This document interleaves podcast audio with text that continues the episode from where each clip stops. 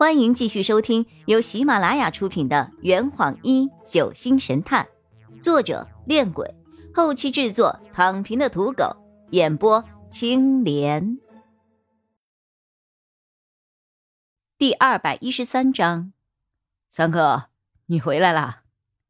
就在这个时候，远处传来了直升机螺旋桨的声音。无奈，我们只好捡回了各自的物品。抬着陈晨成的尸体返回了村舍。村舍前的一片空地上，周围挤满了围观的村民。三架直升机缓缓下降，平稳地停在了空地上。机舱打开，白小双从其中一架直升机上跳了下来。会长，黄婉一等人惊讶地迎上了前去。我们也正好从树林里赶了回来，白小双跑到我们的面前，喘息着：“啊，太好了，你们都没有事，太好了。”陈米林面无表情的说着：“有事，少了两个人。”白小双的目光微微一斜，落在了我们抬回来的陈晨成的尸体上。“哎，我会带他们回去的。”易星辰走上前来，关切的问着：“小双，你到哪里去了呀？”“我在东极岛的茶餐厅里被人给弄晕了，醒来后发现自己被关在一间仓库里，被一个一直喝酒的人守着。喝酒的人，好像有点熟悉啊。我被那个人关了两天，今天早上才有机会逃出来的。”我说道。“真厉害，你怎么知道我们在这儿的呀？”他们带我来的，白小双用大拇指指了指直升机上下来的一个机师。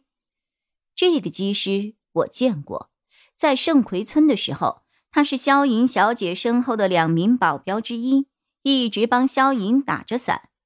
机师慢慢的走到洛佩面前，礼貌的开口：“奉萧莹小姐之命，护送天启大人前往海湾岛。”洛佩看了看时间，呵，很准时，正好两点半。机师点了点头，然后看向我们所有的人，请大家登上直升机，我将会安全护送各位返回大陆。大伙儿面面相觑，不确定这个男人的话是否可信。我站出来替大家问着：“请问？”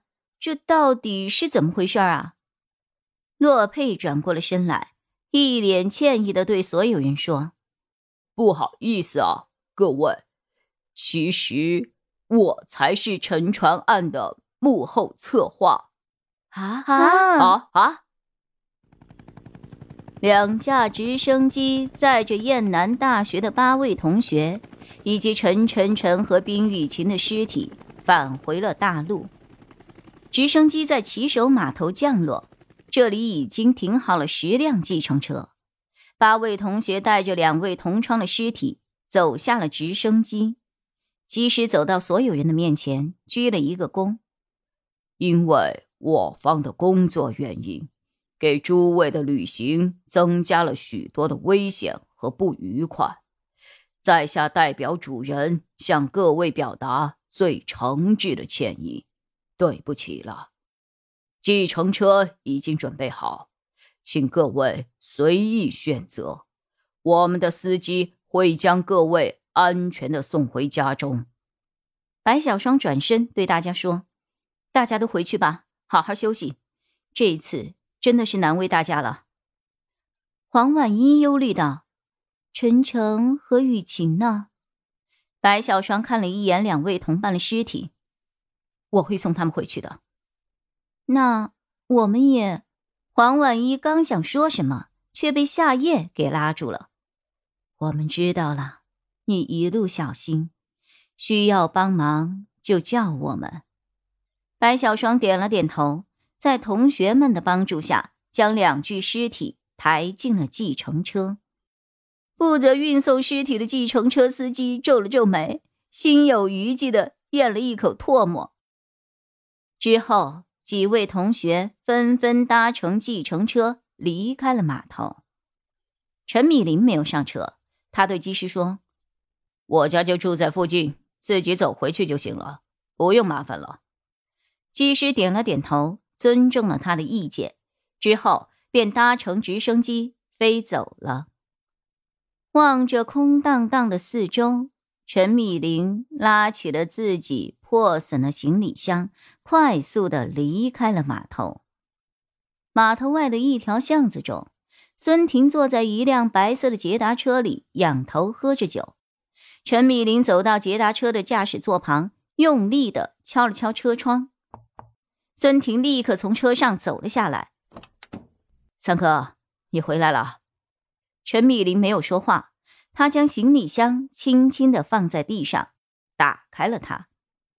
行李箱内装着伤痕累累的孙可怡，蜷缩在箱内的孙可怡颤颤巍巍的坐起了身来。三哥，箱子的密封性太好，也未必是件好事啊，差点憋死我。孙婷将孙可怡从行李箱中扶了起来，怎么伤得这么重啊？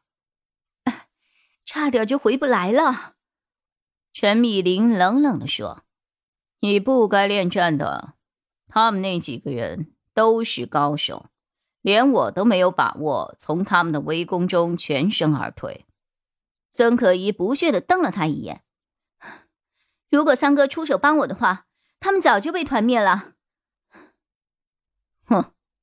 陈米林冷笑一声，转身离去。我和你们的任务不太一样，现在还不能暴露。走了。陈米林走后，孙可怡坐在了车上，低着头。行动失败了，看来盖尔迪斯要落在他们的手里了。孙婷帮他关好了车门。那倒未必。啊，艾尔迪斯不在海湾岛上，你就是去了。也没有用，你怎么知道的？这坛已经喝完了，呵你猜出凶手是谁了吗？啊，